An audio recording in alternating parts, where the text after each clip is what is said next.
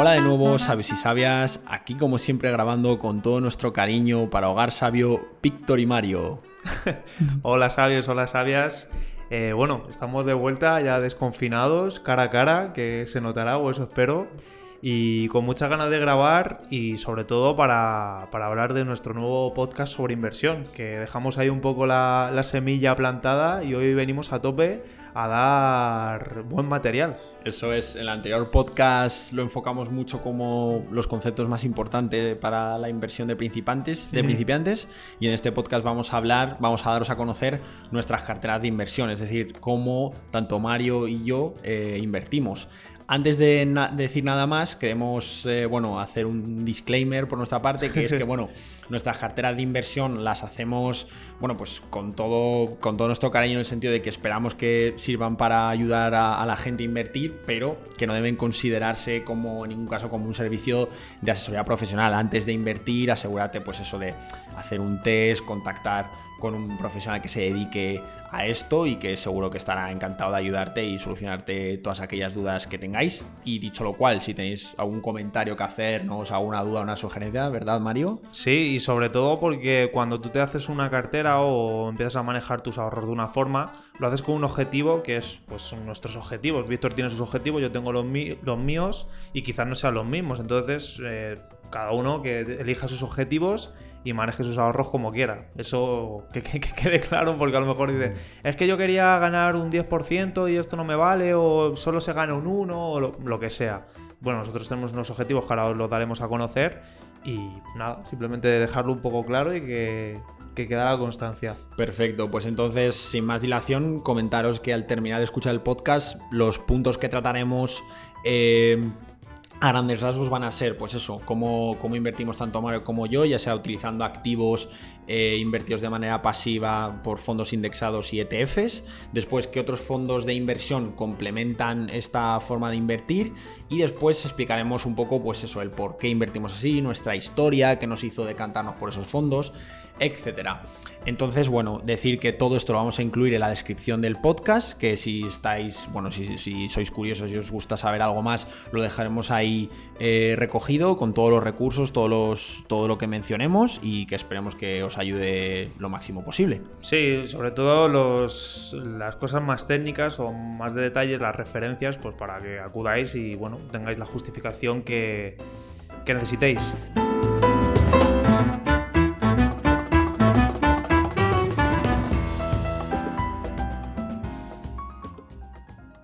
Y bueno, sin nada más, vamos a ello. Empiezo yo, Víctor, me arranco. Perfecto, me encanta que te arranques. y voy a hablar de, bueno, de mi historia, que como ya he contado varias veces, yo empecé con, con esta inversión intradía, con esta locura de plus 500, de eh, los CFD. para que, para que la gente se ponga un poco en posición, esto, esto era una inversión tranquila, ¿no? Sí, bueno. No te, hacía, no te hacía sudar mucho, por lo que veo. Sí, era pues eso, empezabas a las 9 de la mañana y tu objetivo principal era pues cada día obtener unos beneficios o no. El cómputo global mensual era que fueran beneficios y pues un poco especula bajo en el mercado. Y siempre lo cuento, cuando hemos hablado de, de, inversión y demás, siempre lo cuento en plan de, bueno, esta no fue una buena experiencia para mí habrá gente que a lo mejor sí se, beneficia, de esto, pero yo quiero dejar constancia de que para mí no lo fue, porque es como empiezas, o como la mayoría de la gente empieza, porque es lo que, digamos, más se publicita, lo que más está. Claro, lo que más está un poco en boca de todos. Y sobre todo hay mucha gente que sí que se dedica a ello, pero no se dedica como inversores, sino como. Una afición. No, eh, gente que se dedica a explicar cómo tienes que invertir. Ah, vale, mucho curso, mucho. Claro, es en plan, joder, ¿no? Enséñame cómo, cómo se hace real y enséñame tus beneficios. Y no sé, creo que es un mundo un poco extraño, pero bueno. Eh, si hay alguien que se dedica a ello, que por favor se ponga en contacto con nosotros, aprovecho y que nos enseñe cómo lo hace, pues no sé, un poco para... Para aprender, ¿no? Hombre, siempre está bien aprender. Sí, aunque, no invirtamos así. Eh, sí, para ver un poco cómo se hace realmente y si realmente funciona, porque yo lo que he encontrado en internet o lo que a la gente que he visto no, no, no me ha valido. y bueno, ya después de ese disclaimer, que siempre me gusta un poco decirlo, pues eh, creo que empecé a invertir mm, por allí por el 2017 con este tipo de inversiones. Me borré, perdí lo que había invertido, tampoco fue mucho. Y ya pues empecé a ver esto de las inversiones a largo plazo. De, Oye, ¿esto de qué va? Esto, mm, sí, la rentabilidad lo que me da no es mucho, pero tampoco estoy ganando mucho yo teniéndolo en el banco parado. O sea, fue un poco en plan... Y te lo planteaste como una posibilidad. Claro, curiosear un poco. Entonces, pues empecé a investigar y dije, oye, hay una cosa que se llama inflación, que de esto había escuchado yo hablar, que es que el dinero no se puede tener parado porque se devalúa, porque el mercado no sé qué. Empecé a escuchar un montón de cosas y dije, bueno, mi... voy a empezar a ver esto de la inversión a largo plazo con el fin de superar la inflación. Y eso era, ese era mi objetivo principal. Es decir, bueno, y si gano algún porcentaje, genial. Pues mejor que mejor, claro. Eso es. Y ya pues me acuerdo que empecé a hablar contigo, me hablaste de fondos indexados, de BNP, de toda esta historia que se puso súper de moda.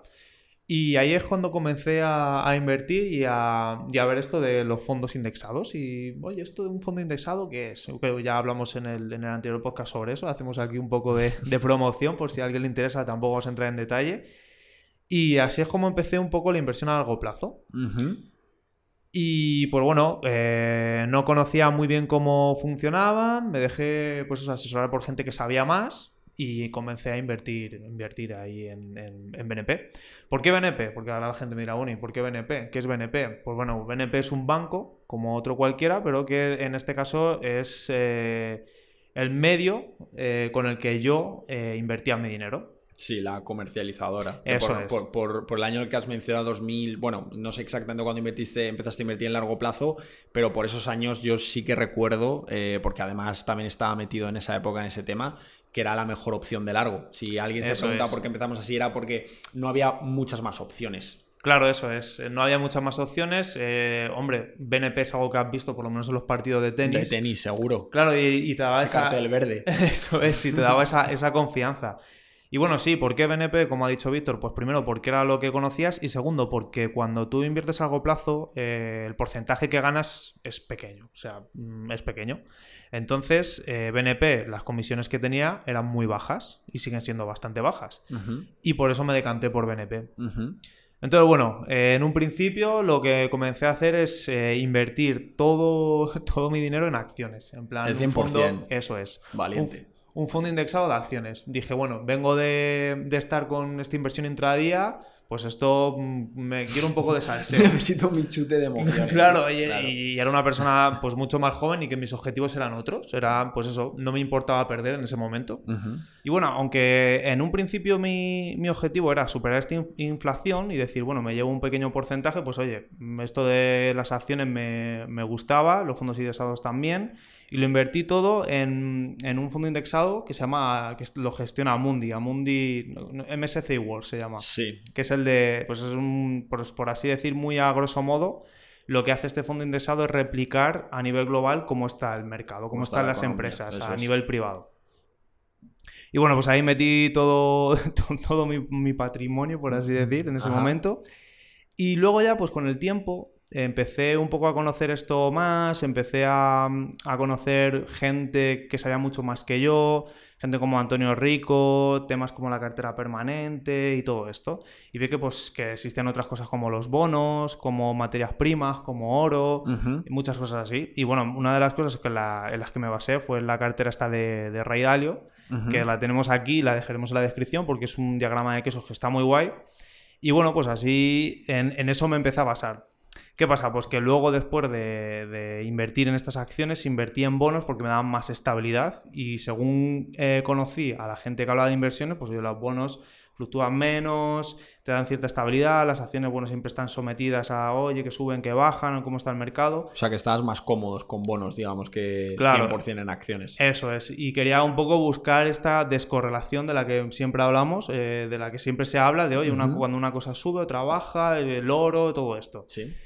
¿Qué pasó? Pues que al final llegué a una cartera que es la que tengo actualmente, que es eh, un 80% en acciones y un 20% en bonos. O sea, actualmente yo en BNP tengo un 80% en acciones y un 20% en bonos. Con eso es con lo que me he quedado, tras esta evolución, por así decir, ¿no? Sí.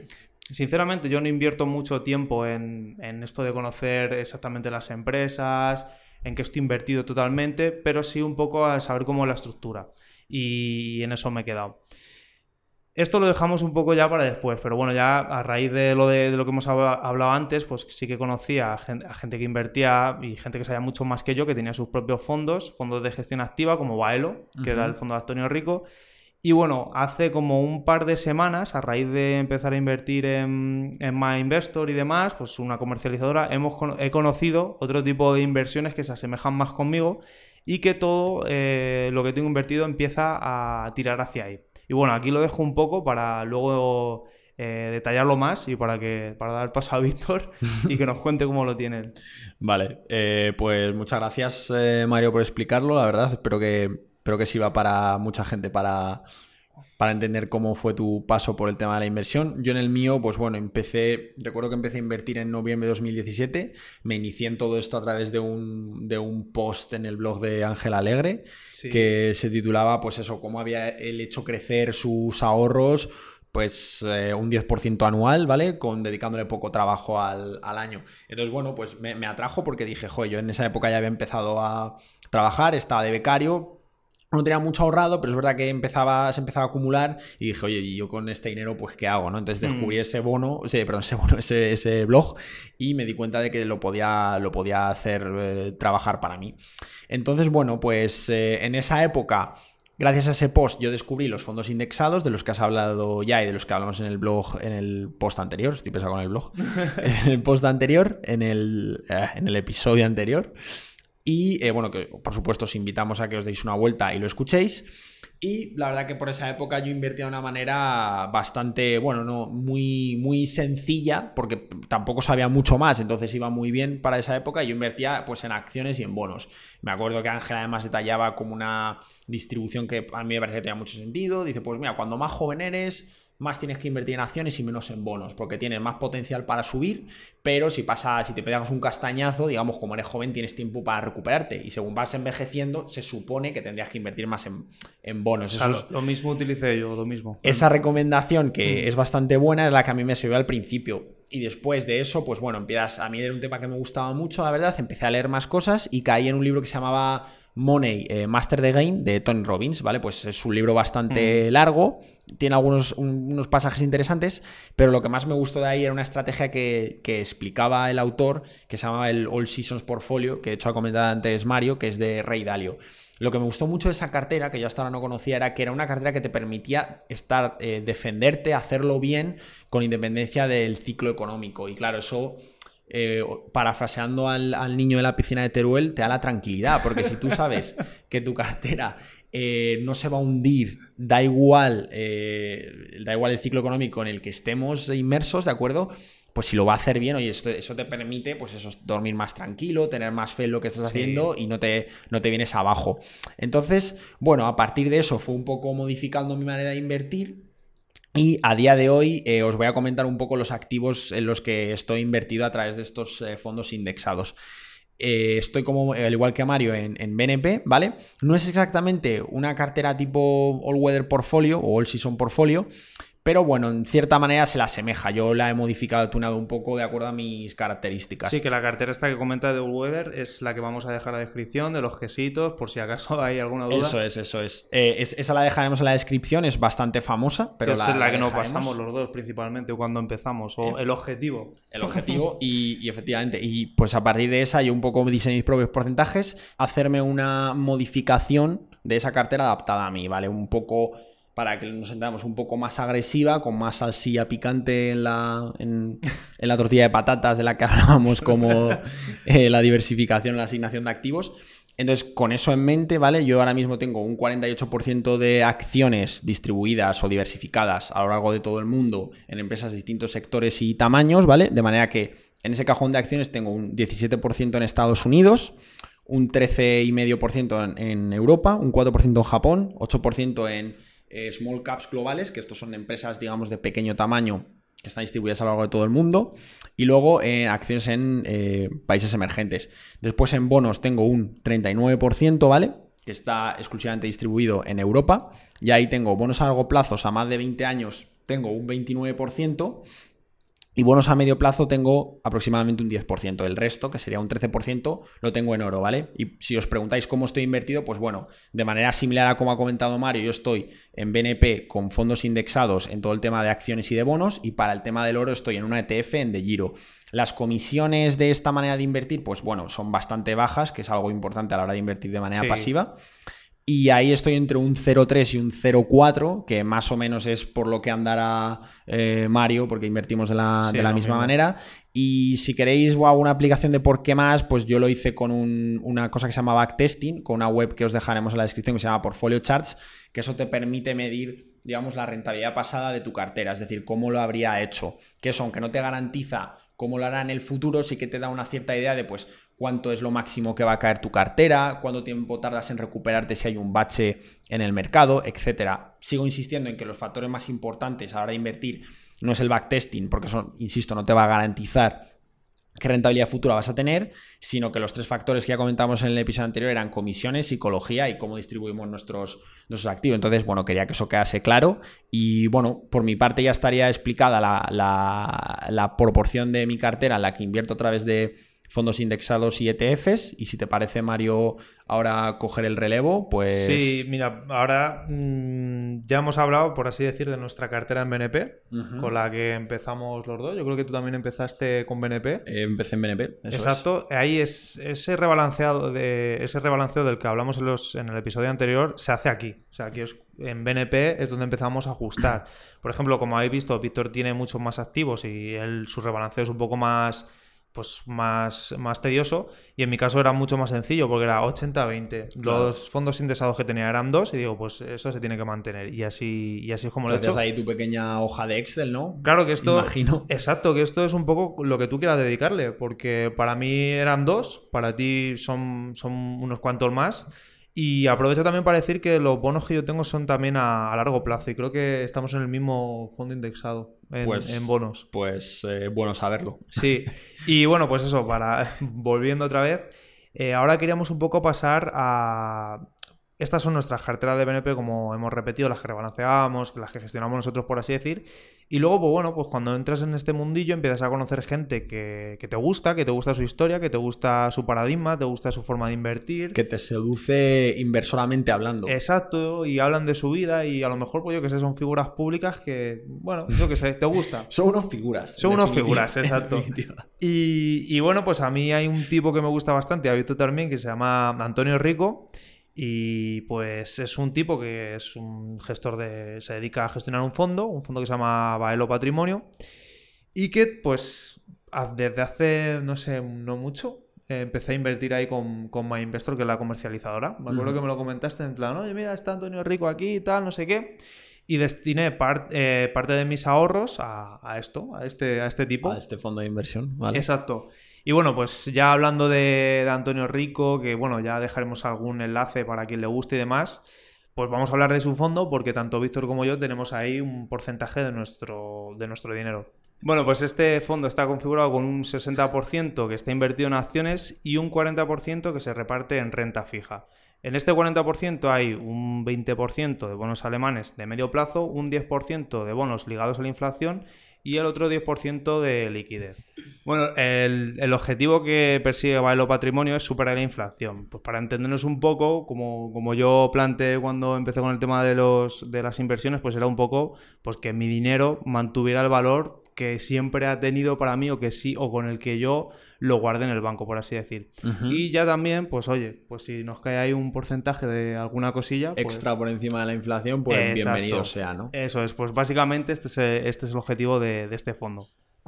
Y bueno, esto de que nos reparta algún extra, pues esto se basa prácticamente en que la mayoría de las acciones, el 50% que integran este fondo, son de dividendo creciente. Es decir, que cada X tiempo reparten una parte de sus beneficios de manera ininterrumpida durante una serie de años.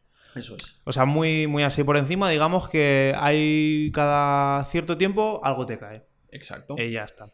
Y bueno, y una de las cosas que te preguntarás, que supongo es en plan, bueno, esto está muy bien, pero ¿cuánto, cuánto... ¿cuánto me cobran? ¿Cuáles son las comisiones? esto, esto no es gratis, esto al final tiene, siempre tiene un coste. Exacto. Pues bueno, la verdad es que las comisiones no son muy, muy altas Normalmente yo lo que he estado viendo en internet y en otros fondos son en torno al 60, 70, hasta un 1%, más o menos.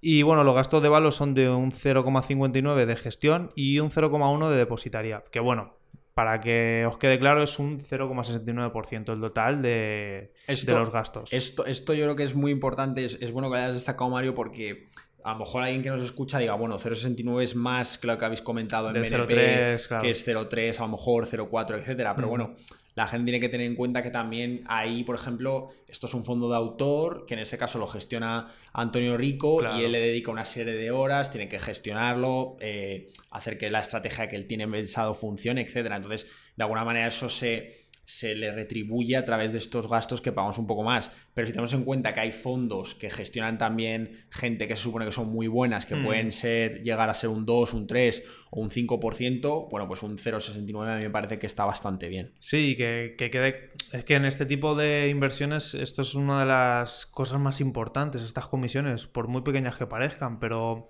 eh, hay que jugar con ellas porque a la larga se notan. Eso es. Y bueno, eh, mm, aparte de esto de las comisiones y demás, pues eh, tanto Víctor como yo, pues puedo hablar por ti, de que decidimos en, invertir en este fondo, pues porque a pesar de tratarse de una forma de inversión más cara, tal y como hemos comentado, que con otros índices y con otras comercializadoras o tal, pues la filosofía de Baelo nos parece una filosofía muy sólida porque con independencia de que la bolsa suba o baje, las acciones de dividendo creciente, que es estas que, que van repartiendo y demás, pues nos van a seguir dando o aportando ese piquito que, tanto ayuda y pues no sé, que se va formando este efecto del que siempre hablamos de bola de nieve y que poco a poco esto, esto que estas acciones que, que van aportando este dinero se reinvierte otra vez y vamos así pues ganando. Y para que le interese con, quién puedes invertir en este fondo y tal, yo en mi caso lo tengo con MyInvestor, que bueno, al final del podcast eh, haremos una pequeña reseña porque a mí es una comercializadora que me gusta bastante y bueno, ya comentaremos un poco más, pero con MyInvestor podéis. Y no sé si tú conoces alguna más, Víctor. Hay alguna, hay alguna más en el blog de Antonio de Valeo Index, que es donde explica toda la información referente al fondo. Ahí hay otras maneras, en caso de que alguien eh, quiera explorar otras opciones, pues ahí también las tiene. Pero vamos, lo dejaremos en la descripción para que la gente lo pueda, lo pueda ver.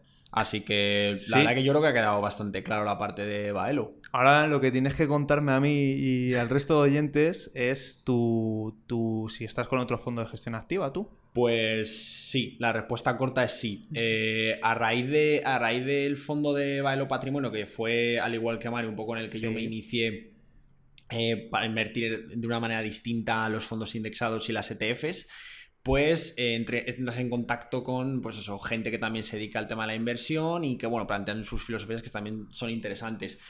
De esta guisa, bueno, llegué a, otro fondo que se llama Impassive Wealth, que como el, caso de Bailo Patrimonio es un fondo de, autor, y en este caso está gestionado por dos personas, eh, por Juan Cogollos y por Juanma Rodríguez, que también son, bueno, bastante conocidos en el mundo de la inversión española, en Twitter son activos, etc.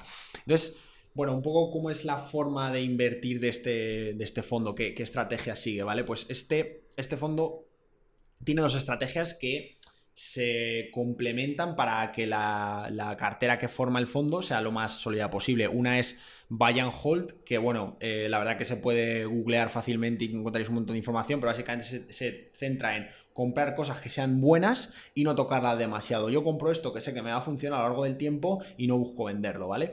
Y ese buy and hold en, en Impassive Wealth se utiliza sobre los activos permanentes, que ahora explicaré un poco más en qué consisten. Y luego la otra estrategia con la que se complementa Buy and Hold es Momentum, ¿vale? Momentum consiste en aprovechar el impulso o tendencia a los precios de los activos, de manera que sea algún activo que por la razón que sea, ahí no nos metemos porque no es nuestro trabajo, está caliente, está ahí como, como tragaperra que está a punto de dar el, premio. como la polvorilla, ¿no? Como la polvorilla. Entonces, pues el algoritmo que tiene implementado el fondo, que, manera, que funciona de manera autónoma, eso, eso, ahí no hay emociones humanas, eso está todo programado para que sea frío y calculador, por así decirlo. Eh, se aprovecha de esa tendencia, ¿vale? Pues esa estrategia de momentum se aplica en los activos temporales. Entonces, ¿Cuál, al final, ¿cuál es el objetivo de este fondo? Que utilizando esas dos estrategias, ¿de acuerdo?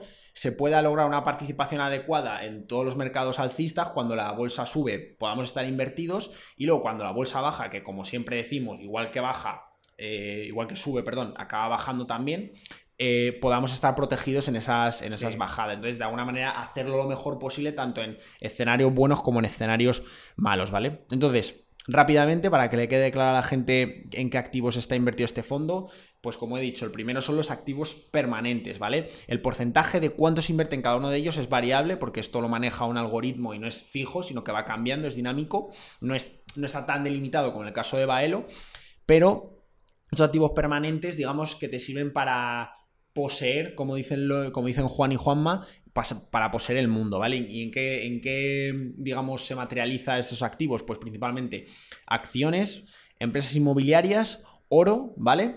Eh, empresas mineras y materias primas, ¿de acuerdo? Luego tendríamos los activos temporales, que son estos que se compran cuando la cosa, digamos, cuando hay una tendencia que nos indica que tenemos que comprar, que esos oscilan entre el 0 y el 30% y sirve para aprovechar ese impulso y darnos un poco de rentabilidad, ¿de acuerdo?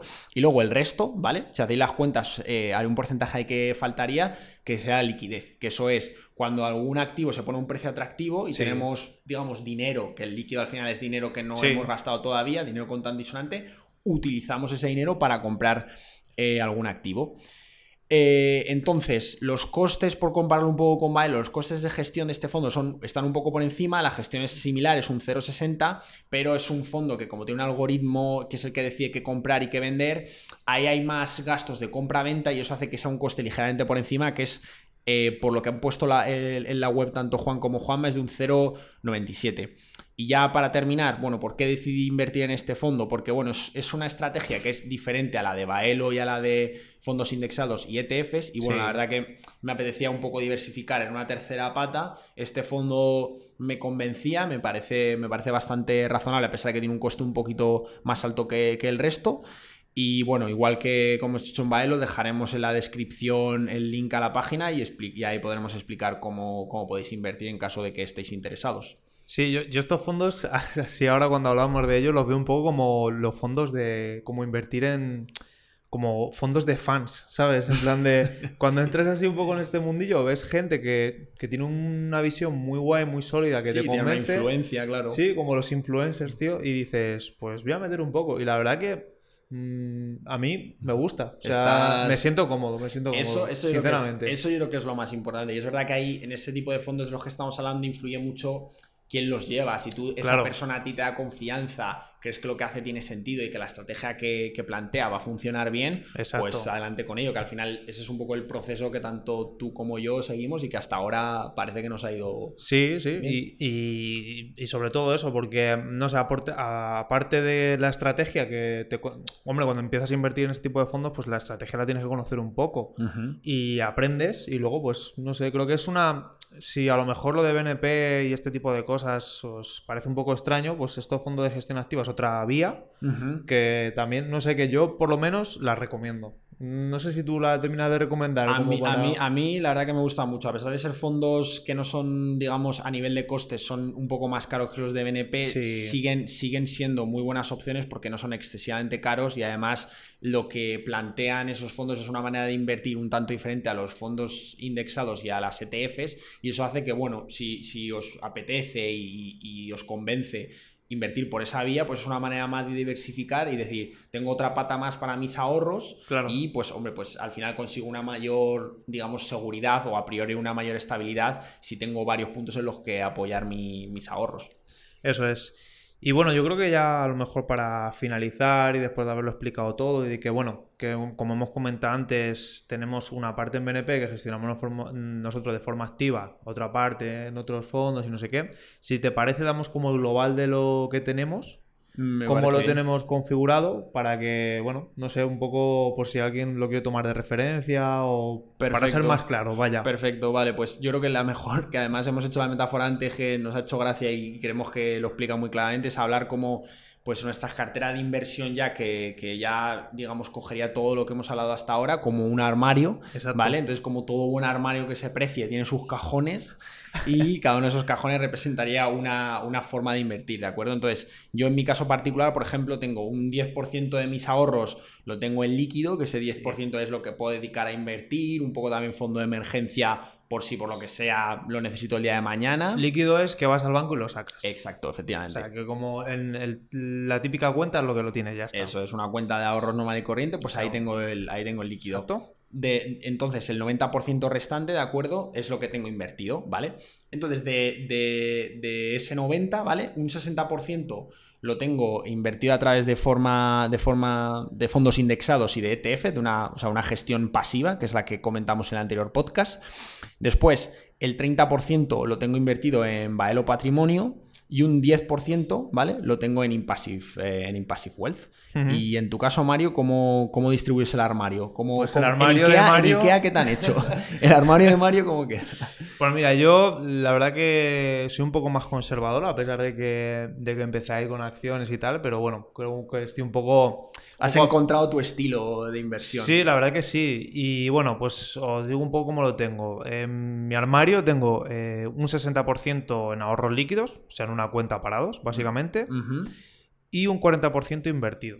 Vale. Así para empezar, ¿vale? De ese 40% invertido, tengo un 70% en BNP, que es lo que hemos hablado antes de esto, y un 30% en un fondo de gestión activa, que en este caso es el de, Baelo Patrimonio. el de Patrimonio. Yo no tengo el de Impassive Wealth, creo que se llama. el que... Ese, ese sería el que no. Ese que no lo, es más, no lo, no lo conocía.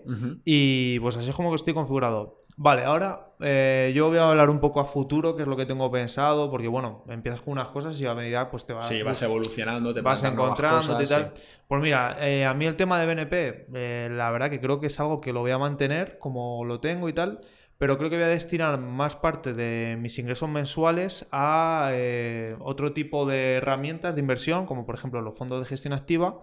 Y otra cosa de la que nos gustaría hablar es eh, de MyInvestor. Es una comercializadora que nos, nos ha gustado bastante porque está ofreciendo unas carteras, unas carteras indexadas que lo llaman, que en función de tu perfil de inversor, pues puedes, puedes invertir ahí. O sea, ellos te recomiendan en función de tu aversión al riesgo y demás, una, una, o sea, una cartera que por lo que tú digas sería como, o sea, por lo que dices es un robo advisor, que tú no necesitas eh, rebalancearla ni estar encima de ellas. Eso es. Eh, este rebalanceo del que tanto hemos hablado y demás, pues es algo que a mí pues, no me termina de convencer.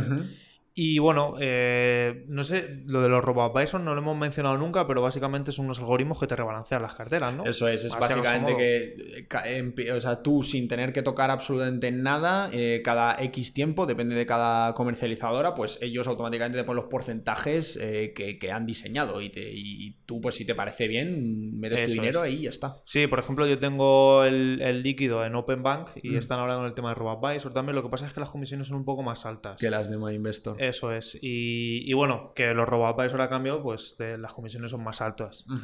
Pues en MyInvestor he encontrado ese tipo de carteras que están muy guays, que se, se, se inventan por perfil.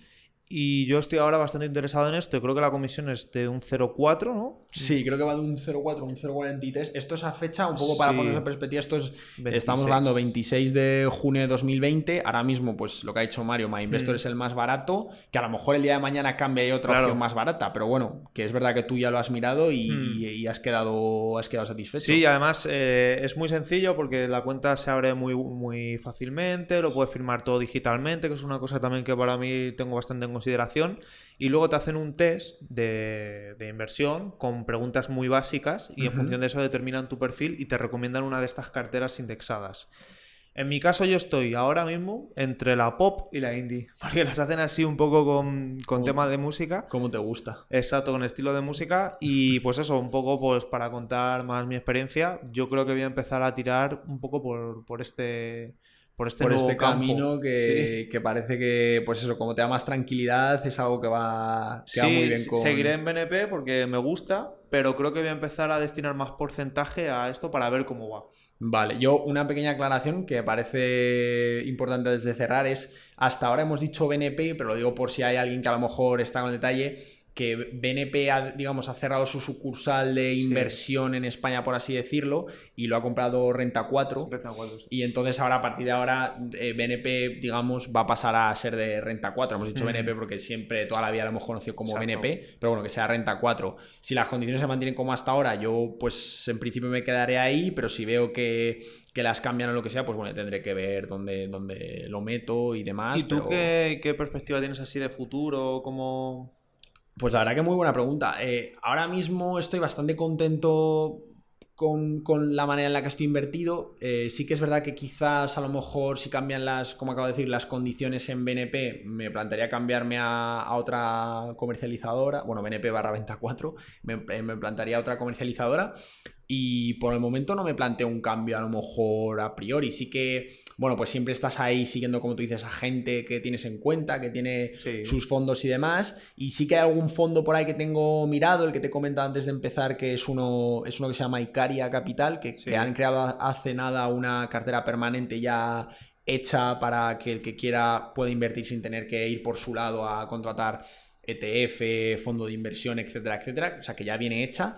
Creo que la comisión está en un 0,5%. Y bueno, es una opción que a día de hoy a lo mejor no me planteo, pero sí que puede ser una alternativa interesante llegado el momento y digo, oye, pues mira, tengo eso ahí, a lo mejor, a lo mejor para un futuro sí que, sí que me merece la pena.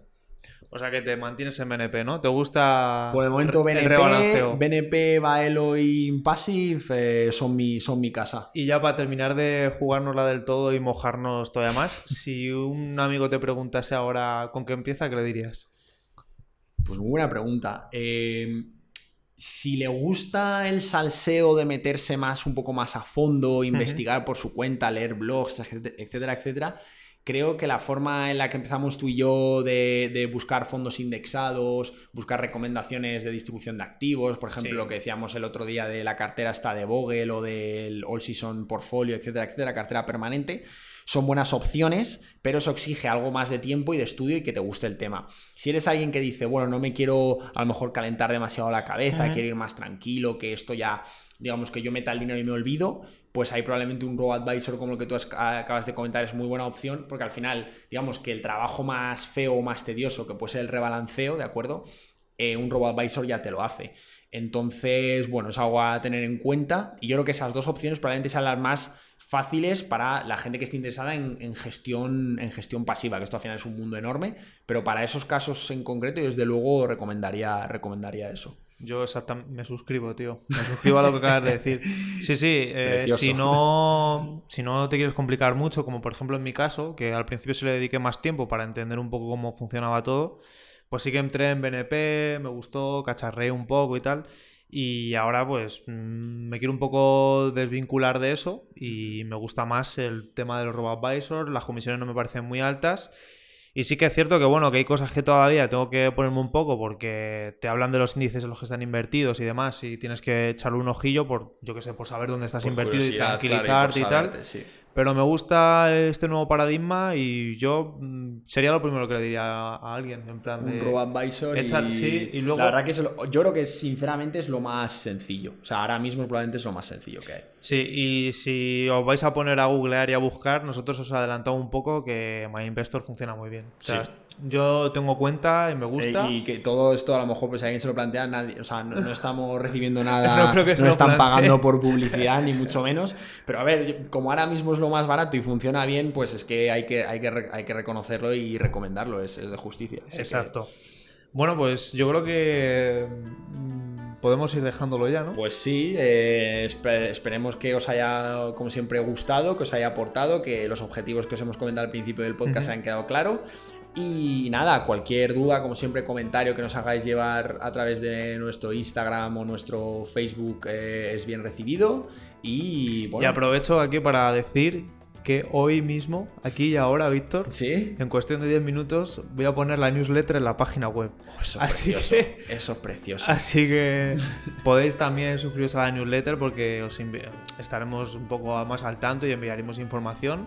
Y como siempre, estamos a vuestra disposición para resolver cualquier duda, echaros un cable, pasaros links, eh, lo que sea. Eso es precioso. Así que, vale, pues por mi, la- por mi parte nada más. eh, hasta pronto, ¿sabes y sabias? Hasta pronto.